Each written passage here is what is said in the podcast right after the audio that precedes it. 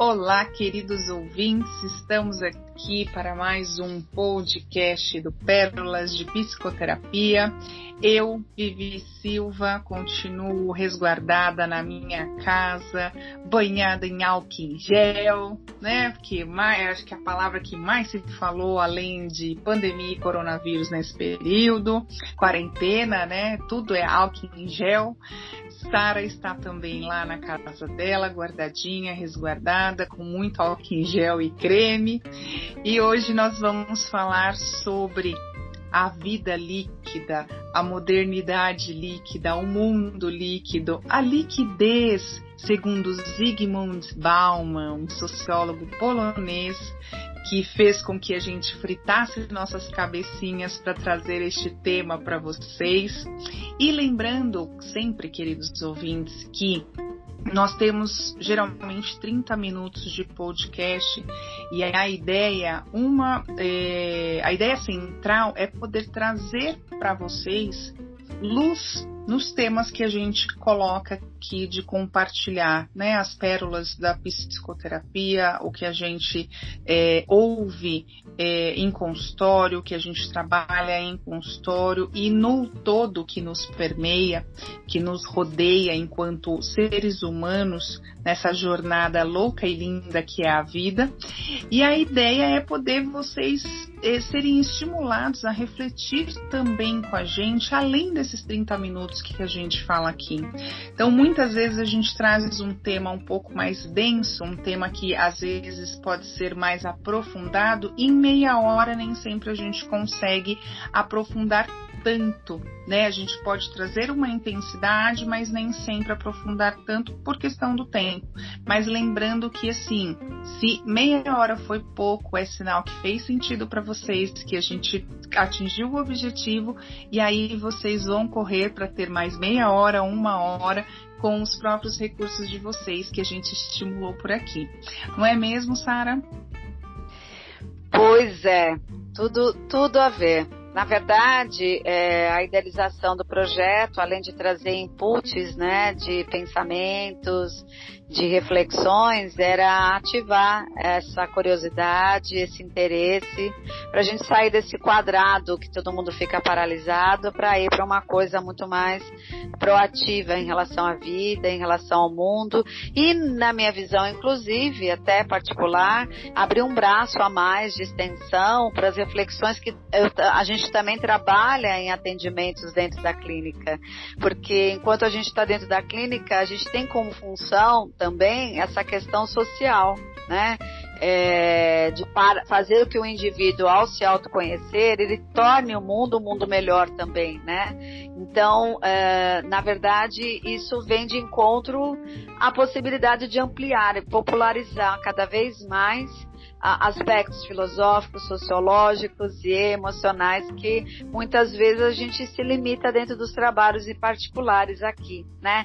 E hoje a gente veio falar sobre esse tema, né? Desse aspecto artificial, é, da liquidez, da vida, né? De um mundo é, consumista, rápido, é, sem profundidade, sem reflexão, sem contemplação, que a pós-modernidade trouxe para todos nós. Lógico que um grande representante dessa vertente é o Zygmunt Bauman, que você citou, né, que é um sociólogo que faleceu agora em 2017, mas que com as suas 40 obras, dentre elas Amor Líquido, Mundo, é, ou a Pós-Modernidade Líquida, é, pode ser a base de tudo isso que a gente está tentando tratar aqui e que reflete o mundo que eu vivo, você vive, que os nossos clientes vivem, que os nossos vizinhos vivem, que todo mundo percebe que tem algo diferente, que tem algo na velocidade, que tem algo que traz efemeridade, mas que ninguém sabe parar para entender, para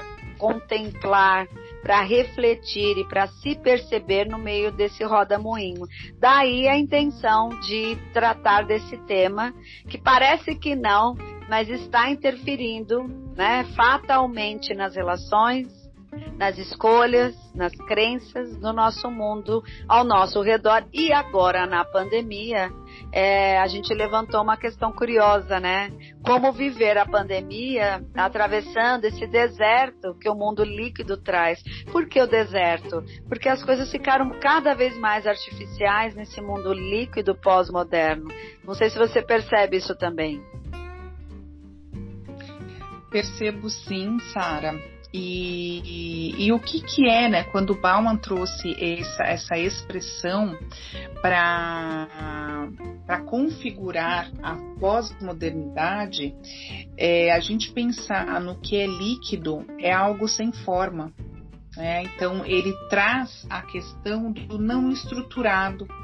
Então, a pós-modernidade vem é, meio que rasgando essa bandeira né, de que precisa-se ter a família doriana, precisa-se ter o melhor emprego ou viver é, e morrer naquele único emprego, né? Então, ou seja, as formas, as estruturas que até pouco tempo atrás, muitos de nós vivenciamos isso.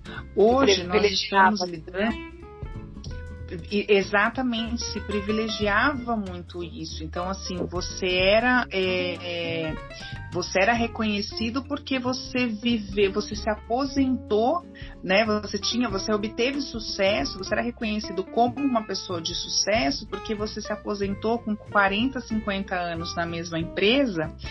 É, onde você entrou desde os 14, 20 anos. E aí você findou praticamente a sua vida naquele único trabalho, né? É, e, não necessariamente sendo é, sendo contemplado é, contemplador de promoções dentro da empresa. Hoje não, hoje parece aí que tem uma estimativa que em algum, algumas áreas principalmente, né, e algo bem generalizado, tá, gente, mas principalmente na área de tecnologia, é, a média de colaboradores para ficar nas empresas são de 8 a 12 meses. É muito pouco, né? É muito líquido, né? É muito imediatista. É assim, e Bauman traz muito essa questão do imediatismo também. A questão, ele, ele bateu muito nessa tecla da questão do consumismo. Então, quando a gente entra muito na questão do consumismo, a gente está de novo na questão de um vazio, na questão de uma falta. E a gente não se percebe, né, Sara, nessa liquidez. E aí a gente resolveu trazer esse tema da da, da, da modernidade, da vida líquida, justamente porque nesse momento da pandemia a gente fica com a reflexão de que assim, será que a pandemia ela está é, estimulando ainda mais essa liquidez né? De que assim, nós vamos, a hora que tudo isso acabar, eu vou voltar para da onde eu parei, né? Então eu vou, eu pausei lá, eu, eu particularmente pausei no dia 17 de março. Então eu vou voltar lá para o dia 17 de março igualzinha como estava e dar continuidade, ou eu vou ressignificar essa pausa e realmente voltar de forma diferente. Porque a, a, é. liquidez é isso, né? Essa coisa sem forma de fluir mesmo, de ser algo que, que corre sem eu perceber. E a gente já vive isso já há um bom tempo, né? As pessoas não percebem a, a, as suas próprias liquidez. Então, quando a gente se depara num período como esse, em que a gente está, para muitas pessoas, é muito negativo, onde se usa palavras pesadas como confinamento, preso em casa, né? Como é que é você estar preso no seu próprio lar? Porque a gente tem, a princípio, teoricamente, na ilusão, a, o símbolo de lar como um porto seguro. O lar é, é o melhor lugar do mundo. Mas e aí quando angústia, a gente né? Muita angústia Sim, porque quando... o lar o lar hoje não é palpável. Então, quando você volta para esse lar, ele não está na condição que se concebeu né, na sociedade em tempos anteriores. Na sociedade em tempos anteriores, o lar e a família eram um solo fértil de confiança, de segurança, né, de estabilidade. Onde nós podemos contar, né, ad eterno com as pessoas que estão lá. E no movimento de um mundo líquido, que é uma onda que é, é coletiva, Você volta para um lar, né, numa estrutura que ela não é tão profunda, né? Por ser líquida, ela se tornou volúvel, ela se tornou enfraquecida. Ela não tem bases tão sólidas na maior parte das vezes. E essa angústia tem sido muito recorrente, trazendo vários questionamentos que as pessoas foram levadas à força pela própria situação a se depararem. E é uma oportunidade bem positiva se a gente aproveitar essa possibilidade para parar, observar e aprofundar nisso. Então, já que é assim, já que eu fui levado a ficar para dentro, a reconhecer o que eu tenho na minha base, a entender que tem alguma coisa que é muito mais efêmero e que eu não posso contar como eu achava, o que, que eu quero e posso fazer comigo para consequentemente diante dos meus em torno disso, né?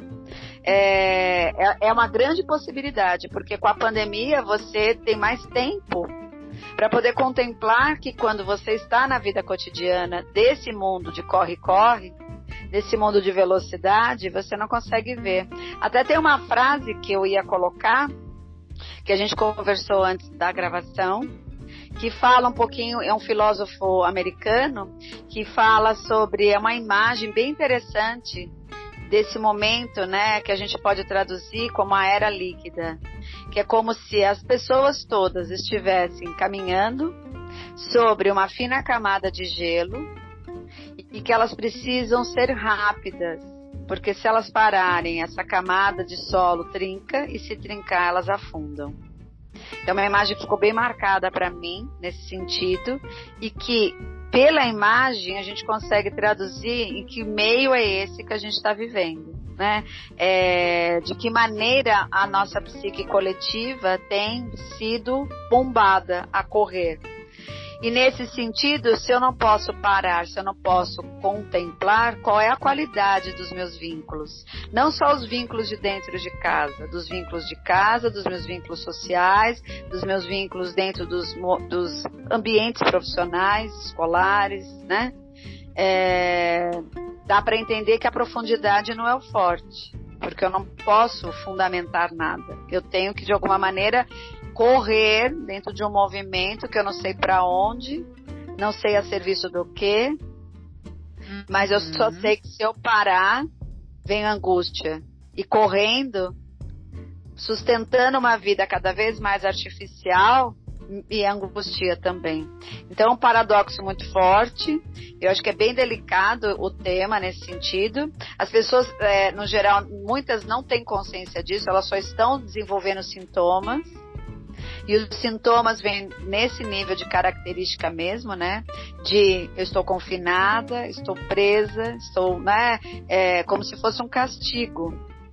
Porque uhum. é, deixou de ter os seus escapes muitas vezes deixou de ter né, a sua, a, a, as suas defesas, que estavam muito ligadas ao mundo lá fora, a extroversão, e que agora, na falta disso, ou se embriagam, ou se medicam, ou surtam, ou aproveitam a crise, que é o esperado, seria o desejável, para entrar em contato com essas realidades que podem ser transformadas e começar a poder ser mexidas e voltar então nesse dia que você falou, que é a abertura aí para uma vida com segurança, na retomada do contato social, de uma forma já bem mais construído, não é? E olha só, Sara, é, Bauman fala muito é, de que os dois aspectos, né, as duas vertentes mais fundas né, de se viver uma vida adequada, é uma vida saudável, é a liberdade e a segurança. É, um não consegue caminhar sem o outro. E aí, neste momento, a gente só está seguro pro, é, porque estamos é, em escassez da nossa liberdade. Nós estamos bloqueados do ir e vir, né? estamos impossibilitados de realmente sair por aí a hora que alguém me, me, me encha a paciência ou quando eu não sei lidar, quando eu não tenho uma estrutura emocional e psicológica para lidar com determinada situação. E o mais interessante ainda é a hora que tudo isso passar, é, nós não vamos ter ainda essa liberdade, tão menos essa segurança. Então, assim, pelo menos para mim, eu ainda me sinto segura dentro de casa, né? Embora é, eu já tenha tido experiências de que lá fora é, quase está, está tudo igual, né? Quase, bem, bem quase mesmo assim, é, em caixa alta, é, a partir do momento que eu saio e tomo todos as, as, as, os devidos cuidados. Então, a gente caminha para essa liberdade e essa segurança num, num tempo recorde que a gente nem presta atenção, a gente não sente esse tempo recorde. Então é a mesma coisa quando ele traz a questão do consumismo. A gente não é nem muito, eu vou consumir, não é nem muito para ter, mas sim para descartar. Quando ele fala da liquidez nas relações, por exemplo, porque ele já traz sobre a sociedade líquida, ele está falando sobre uma fragilidade nas, na, na, nos laços humanos, né, nas relações humanas.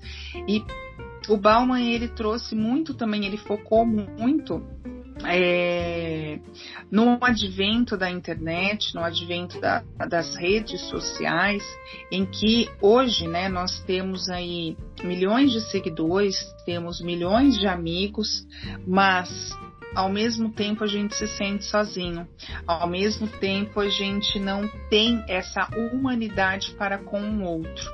Então a, a coisa ficou tão efêmera, né, Sara? Essa relação com o outro ficou tão efêmera, ficou tão realmente volúvel, ficou tão. É vulnerável, né? Realmente ali abriu uma janela de que qualquer coisa pode abalar, ficou assim, eu tô lembrando agora da historinha dos três porquinhos, né? Ficou aquela a casa de palha, né? Que na hora que você assopra um assoprinho ela já cai a gente tem vivido relações como casa de palha, relações palha, né? Gostei, olha, gostei desse termo, vou começar a usar ele, relações palha. É, casinha de palha dos três porquinhos. Eu gostava também. Porque é isso, né? A gente não, é, é, a gente tá no virtual e a gente não é, é, é, algo muito rápido, é algo muito imediato, é algo que se você me encheu muito o saco, se você não está em congruência com o que eu penso, que para mim é a minha verdade, que é o que realmente basta, e que eu não consigo olhar a sua verdade, eu pego e bloqueio você, ou eu excluo você, eu dou lá um delete, né? Eu simplesmente aperto um botãozinho ou clico lá na tela do celular e aquela relação não pertence mais. Então, isso faz pro Bauman, isso trazia essa, essa dificuldade da gente manter, da gente criar. Ele não consegue nem dizer a questão dos vínculos, porque para ele já não fazia mais sentido a questão dos vínculos, mas a gente não consegue nem acessar as relações duradouras. E assim, a gente estava falando aqui antes, né, Sara? É, a gente tem a impressão que a gente está vivendo uma eterna adolescência nas relações, em termos gerais.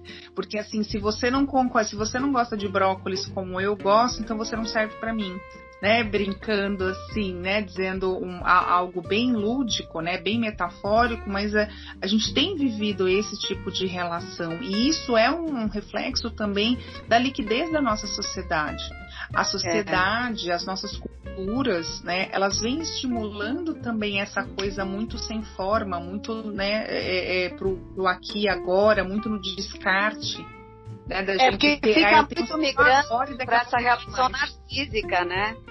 Vai muito para essa relação Exato. narcísica. E o narcisismo foi é, muito mais privilegiado na medida que, é, em relação a esse não saber, porque nada mais é esperado, nada mais é previsível. E a necessidade de ficar cultivando ou preservando a sua integridade física, moral, emocional, começou a ser uma vertente dentro desse movimento. E essa condição narcísica faz com que eu privilegie as minhas necessidades, as minhas verdades, o meu anseio desenfreado de ser feliz a qualquer preço porque o outro passou a ser né, um objeto que se não tiver na extensão desse meu plano, ele não me serve.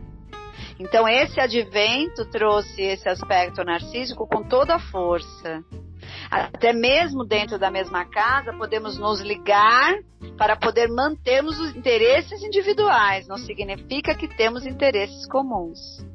Então, isso é um aspecto que margeia esse momento de ponta a ponta. E isso a gente pode projetar no mundo coletivo, né? Aonde, de alguma forma, é, esse medo, né, que é assola o mundo inteiro do diferente, do outro, do novo, daquilo que não me pertence, porque me ameaça, porque eu não reconheço, né? E se eu não reconheço, ele entra naquele quadro todo de ameaças que o mundo da pós-modernidade me traz, de que tudo muda o tempo todo, eu já tenho que me defender de não saber o que me espera. Então a sombra, né, do diferente, da diversidade começa a ficar em caixa alta, como você diz, mas cada vez mais exacerbado. E aí a gente corre o risco de perder a humanidade que a gente tem a empatia para preservarmos dos nossos medos. E, e isso começa a, a, ser uma escala de reprodução e, e, e, as gerações começam a atender a esse pedido. Antes eu do que ele, né? Melhor que eu siga com a minha vida, com aquilo que eu conheço, com aquilo que eu estou acostumado, do que entrar em contato com alguma coisa que pode me ameaçar, porque o mundo em si já é ameaçador.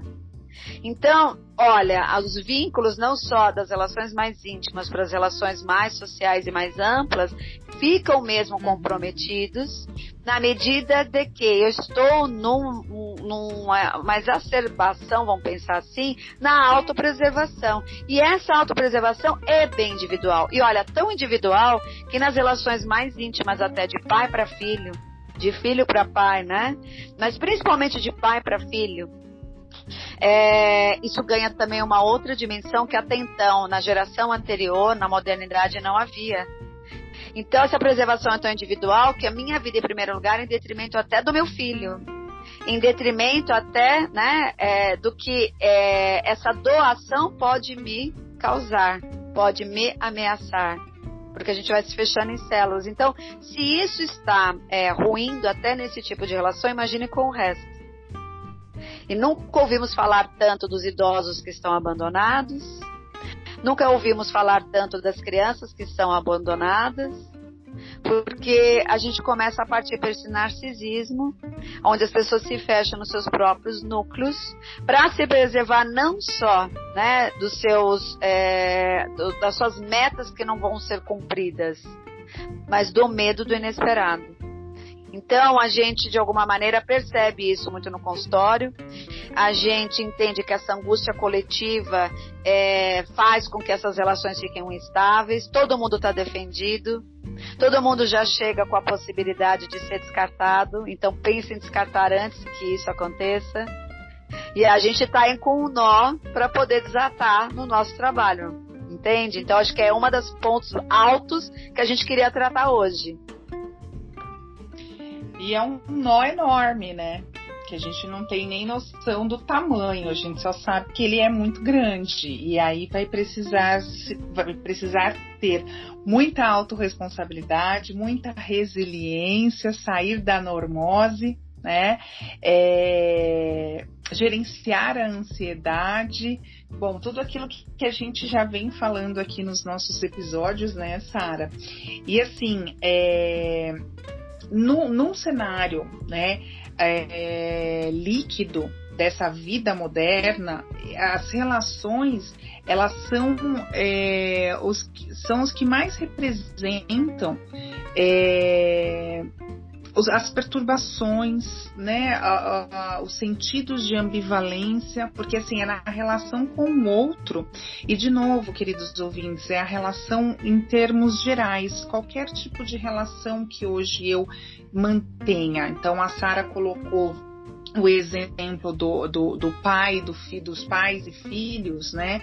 É, onde o, o, os pais acabam também olhando para si é, em primeiro lugar. Hoje a gente tem muito disso, né? Que se fala, a gente ouve as, as tias, né? As nossas tias, que são as mais tradicionais, ouve falar, mas esse menino não tem consideração pelo pai, pela mãe, né? Na minha época não era assim, né? Esse bordão, essa frase está virando um bordão. Na minha época não era assim. É, não é que não tenha uma consideração. Essa nova geração, ela está olhando realmente para si, mas nesse sentido do imediatismo, nesse sentido de que é, eu preciso realmente é, satisfazer os meus desejos primeiramente. Então tem aquele na, na aviação tem a, o, a questão de que para você ajudar o outro você precisa colocar a sua máscara primeiro para depois colocar a máscara no outro né?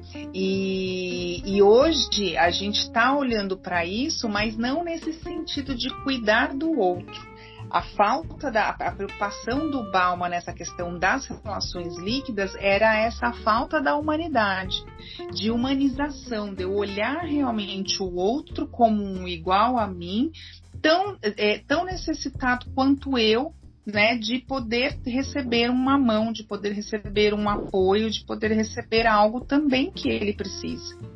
Então, então mas assim, num mundo é... instável, num mundo muito instável, a necessidade de preservação ficou tão alta que isso acabou acontecendo. E os jovens sofrem mais disso. Por que, que os jovens sofrem mais disso? Porque eles têm, já vão copiando o modelo de que ninguém paga preço para nada. E isso Sim. causou uma uma angústia e uma instabilidade tão grande que cada vez mais o jovem é levado a cada vez mais não querer pagar preço para nada. E outra coisa, por esses, por essa, por essa relação, essa cadeia está instalada, eles foram bem gratificados, né? De outra coisa para além da relação. E ao serem gratificados, muitas vezes pela questão material, eles perderam também o poder de conquista, que isso também já foi falado muito e tem temas e, e vários trabalhos sobre isso.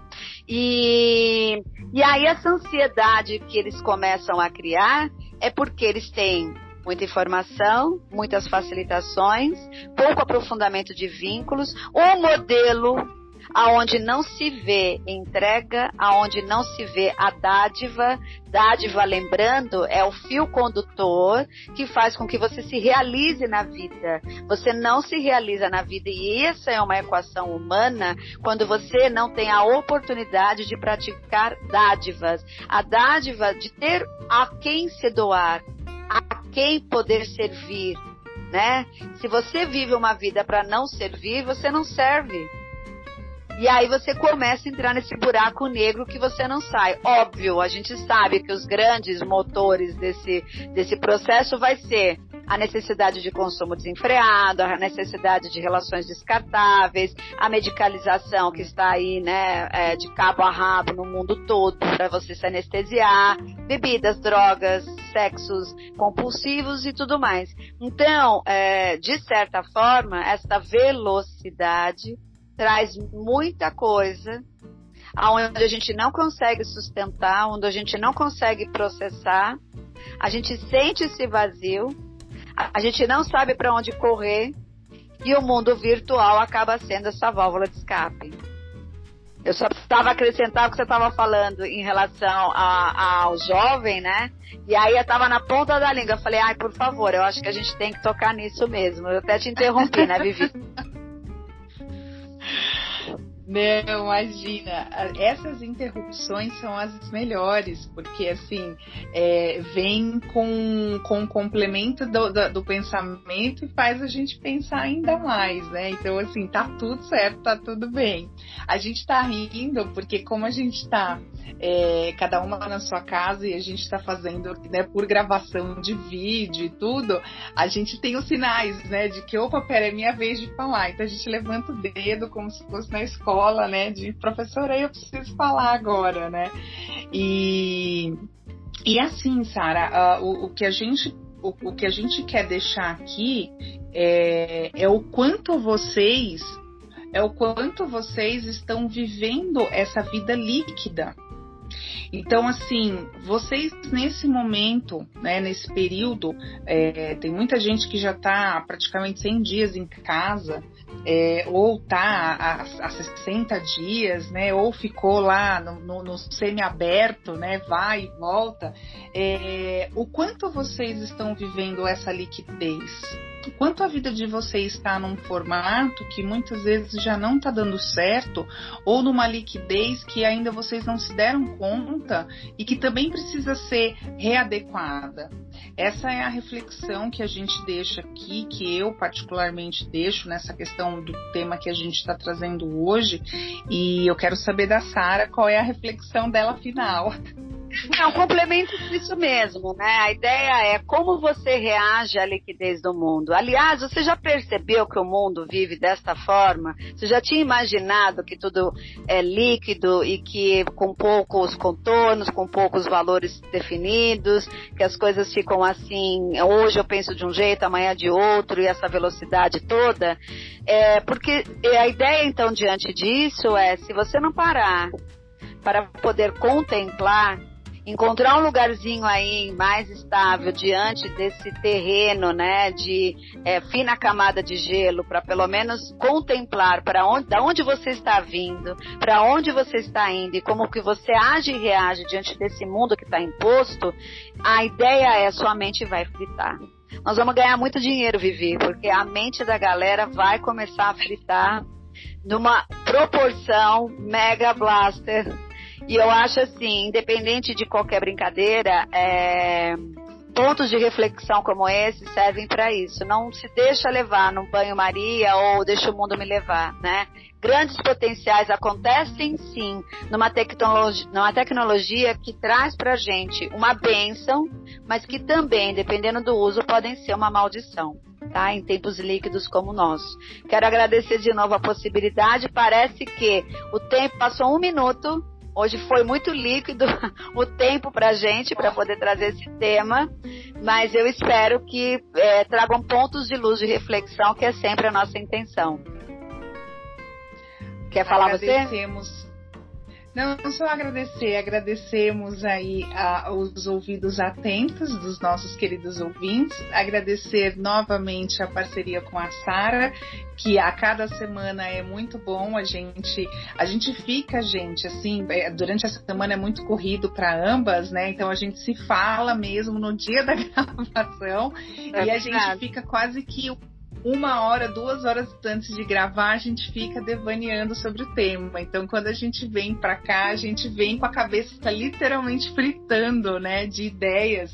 E às vezes a gente até meio que se atropela, se perde, porque não, agora é a minha vez, tem que falar, enfim.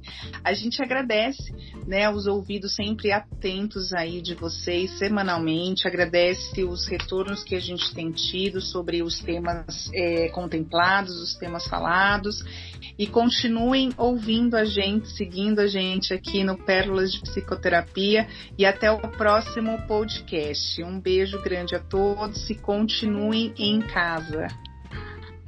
Beijos a todos. Bye.